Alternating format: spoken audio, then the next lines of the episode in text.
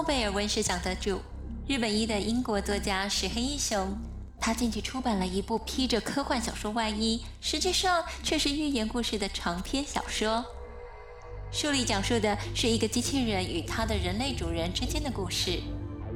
石黑一雄经由机器人的视角，观察、透视、反省人类自身的困境和危机。很显然地，那将会是一个既无情又犀利的特殊视角。您好。欢迎你来到听说你很棒，我是你读书时唯一的朋友。接下来，我就将这本热腾腾刚出炉的小说读书心得分享给你，希望你会喜欢，更希望能与你交换你的心得。欢迎留言跟我一起讨论哦。您好，我叫克拉拉，我正在市中心的一个书店里，在我身旁的是杂志陈列架。我的位置视线宽广，透过大片的落地窗，我能够看见书店外面行色匆匆的各种办公室白领、汽车、公车、自行车、跑步健身的、逛街旅游的、要钱的乞丐与流浪狗。不过，我并不是在书店里忙碌的工作人员，我只是被陈列在书店橱窗里的一件商品，一个现代的人工智能机器人。一天之中，我最喜欢的时段就是下午，因为这个时间太阳将会直接照进我所在的橱窗里，我都会尽可能地把脸伸过去，接受太阳的滋养。不过这个举动总是引起我的其他同伴们的抗议，他们抱怨我说想把太阳据为己有，但是我却认为这么做无可厚非。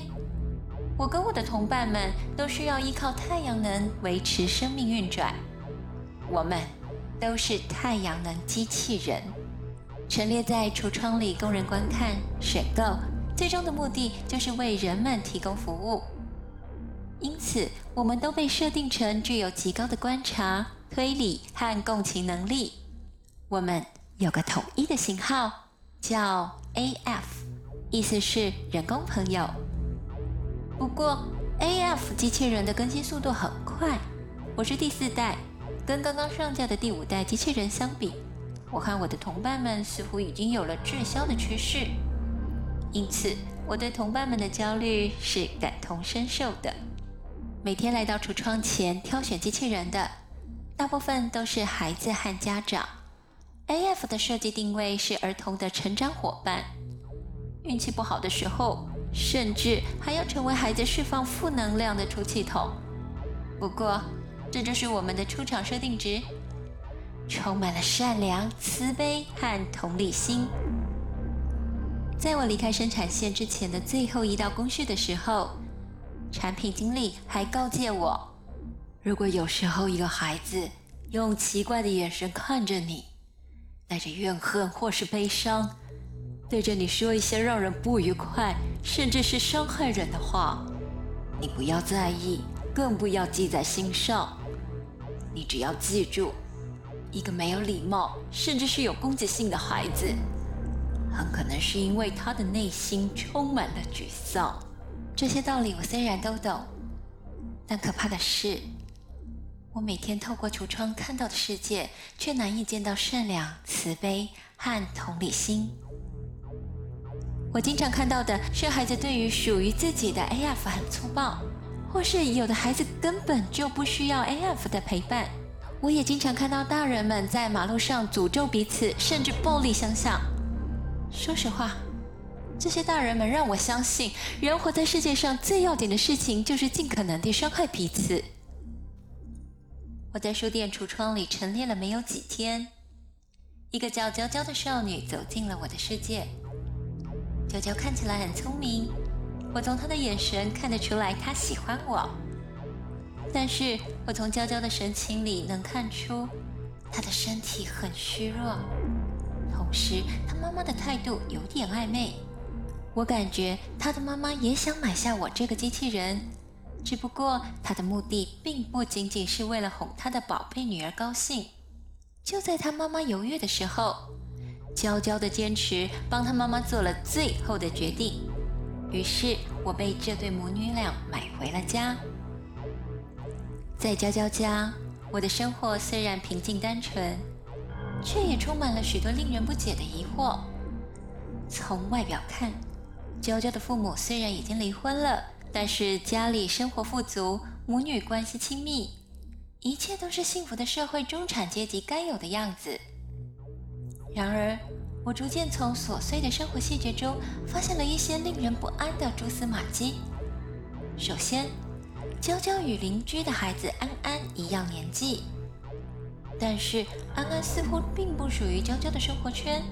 安安的母亲认为安安绝对没有机会考上娇娇要去的那所贵族学校。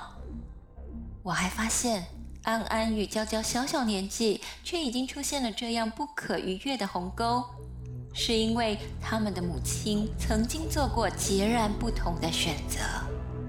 娇娇小时候接受过一种叫做升级的城市改造 （lifted），这个过程改善并且优化了娇娇的基因。而安安却没有。这种升级过程其实存在着很大的风险。娇娇的身体承受了因为基因升级带来的沉重代价，她的健康受到了无法弥补的伤害，一天天快速的衰弱下去。娇娇曾经有个姐姐，当年就是因为同样的原因伤害了健康，最后病入膏肓，几年前不幸断送了幼小的生命。不过每次讲到这件事情，娇娇的母亲就不愿意再次面对这件伤心事，立刻就闭口不提了。在我来到这个单亲家庭一阵子之后，我发现娇娇的妈妈开始在娇娇不在身边的时候接近我，她开始要求我模仿娇娇，或是说的更具体一点，就是扮演娇娇。娇娇的母亲会把身体越过桌面，直接把脸贴到我的面前，眯着眼睛看着我，直到他的脸庞占满整个镜头。你知道我是个机器人，因此我的视觉跟人类是很不一样的。因为所有的景物在我的眼里都是一小格一小格的。我惊讶地发现，他的表情在不同的方格里是不尽相同的。有时候，在一个格子里，他的眼睛看起来是残酷的笑容；而在下一格中，这双眼睛又充满了悲伤。这些画面的分裂提醒了我，娇娇的妈妈人格恐怕也是分裂的。她也许欺骗了别人，也欺骗了自己。我逐渐相信，自己当初在橱窗里对娇娇妈妈感到态度很暧昧的第一印象是正确的。她当初把我买回家。绝对不只是为了要我陪伴生了病的娇娇。往后的日子里，许多的事情轮廓越来越清晰了。邻居安安的母亲当年没有同意让儿子基因升级，这个决定从此让他时时刻刻感受在社会底层挣扎的痛苦。他越来越后悔当初的决定。他还曾经拉下面子，带着儿子去找那个被自己抛弃的老情人求助，看看有没有机会做弥补。很可惜，结果只是碰了一鼻子灰。只不过，安安的妈妈不知道的是，娇娇家里却必须面对基因升级之后的娇娇即将失去生命的悲剧。面对即将再一次失去自己的孩子，娇娇的母亲绝望的竟然准备把我当成娇娇的替代品。她带着我去见一位高先生，这位高先生为娇娇画人像画有一段时间了。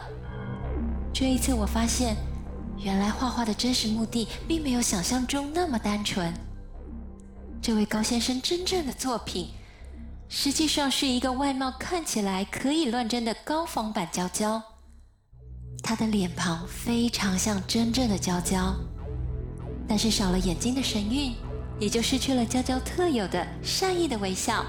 所以，那张呈现出上扬曲线的嘴巴，反而给了娇娇一种我之前从未见过的表情，使得这张脸看上去既失望又害怕。她身上的衣服也不是真正的衣服，而是用像布织布的薄棉纸做的。上半身像是一件 T 恤衫，下半身像是一件宽松的短裤。棉纸是浅黄色半透明的。在灯光下这个娇娇的身体显得格外骨瘦嶙峋，让人心疼。她的头发在脑后扎成了马尾，就像真正的娇娇生病时的发型。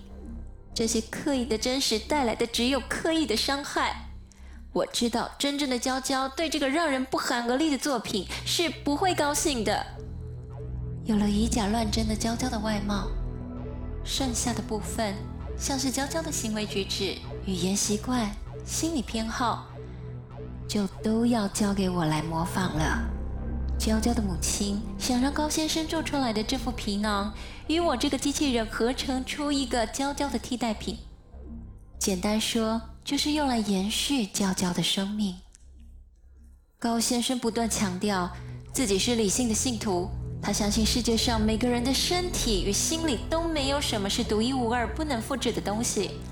换句话说，高先生否定了人类在精神层面的主体性和独立性。人类即便是万物之灵，最终也可以被分解成一连串的数字代号，就像 DNA 序列被破解一样。我们需要的只是更大的运算量。娇娇的父亲激烈地反对高先生这个生命延续计划，然而高先生这种看似有理有据的论调，对娇娇的父亲还是产生了强烈的冲击。娇娇的父亲有一天晚上对我说。克 拉拉，我想我之所以反对高先生，是因为在内心深处，我怀疑他也许是对的。我怀疑他的主张恐怕是正确的。我怀疑如今科学已经不容置疑地证明，我女儿娇娇身上没有任何独一无二的东西，任何我们的现代计算机与工具无法发掘、复制、转移的东西。古往今来。一个世纪又一个世纪，人们彼此陪伴，共同生活，爱着彼此，憎恨彼此，竟然全都是基于一个错误的假设，一种我们过去在懵懵懂懂之中一直固守的迷思。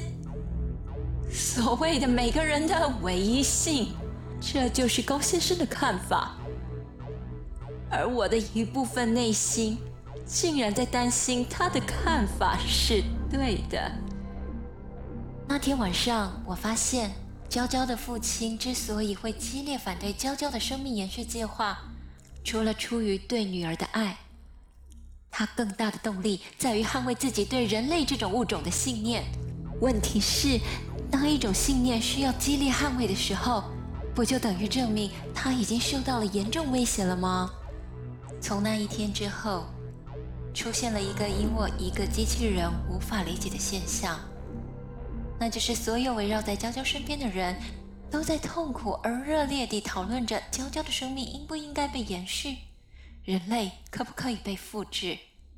言下之意，也就是他们都对娇娇的康复不抱任何希望。换句话说，他们实际上已经完全放弃了娇娇。我很无奈地发现。那时候，整个世界上只有一个人没有放弃娇娇。可笑的是，我甚至不能被称为人。只有我还在千方百计地思考，还有什么方法有机会拯救娇娇。我这个型号的机器人，最高的理想是要无限地接近人类，尽可能地成为真正的人。因为人们是按照一个完人的道德标准来设计我的，我的宽容无私。无怨无悔，自我牺牲是完全发自内心的。但是我没多久就发现，这样的境界是人类本身都做不到的。匪夷所思的是，人类却总是忙着不断升级，想办法优化自身的参数，为了达到目的，不惜损害环境、欺骗自我，甚至失去至亲至爱的人都在所不惜。娇娇得到了升级，却差点赔上了性命。然而，他跟他的妈妈都认为，尽管结果是娇娇身体弱不禁风，但他们都不后悔接受了基因升级。而错过了升级的安安和他妈妈却为了这个决定后悔了一辈子。我不懂人类这样不顾一切地提高阶级的观念究竟是为了什么。当机器人被人类设定成要追求人性化、学习人类软实力的时候，人类自身却在追求去人性化、钻研硬体升级，只为了取得更高的社会地位。你可能不相信，但是此时的我实际上是身在一个机器人销毁工厂中。刚才你听到的就是我上传的所有记忆内容。随后，我即将被废弃、被拆解、被回收。我很欣慰，娇娇勉强地继续延续着生命，而我也算勉强完成了使命，陪伴她与她的家人走过了一段不算轻松的路。然而，我服务过的人类世界似乎并没有什么本质性的变化。他们的生活依然在继续，依然在为了争取更高的社会地位上没有底线的相互践踏。唯一让我感到意外的是，那些曾经被我帮助过的为数不少的人们，竟然没有一个来到这个销毁工厂为我送别。以上就是我对《克拉拉与太阳》这本小说的心得解读。听完有没有满满的不舍与感慨呢？石黑一雄在获得诺贝尔奖之后，演讲时曾经说过这样一段话：科学技术与医学的重大突破，向人类提出的挑战已经近在眼前。新基因技术以及人工智慧和机器人技术的进步，都将为我们带来惊人的、足以拯救生命的收益。但同时也可能制造出野蛮的、类似种族隔离制度的精英统治社会，以及严重的失业问题，甚至连那些眼下的专业精英也不能从中幸免。而瑞典文学院给他的颁奖词则是这么写的：“石黑一雄的小说具有强大的情感力量，揭示了我们与世界虚幻的连接感之下的深渊。作品中反复出现的主题是记忆、时间。”和自我欺骗。今天的解读，希望你会喜欢，也欢迎你加入我们一起听书，一起说书。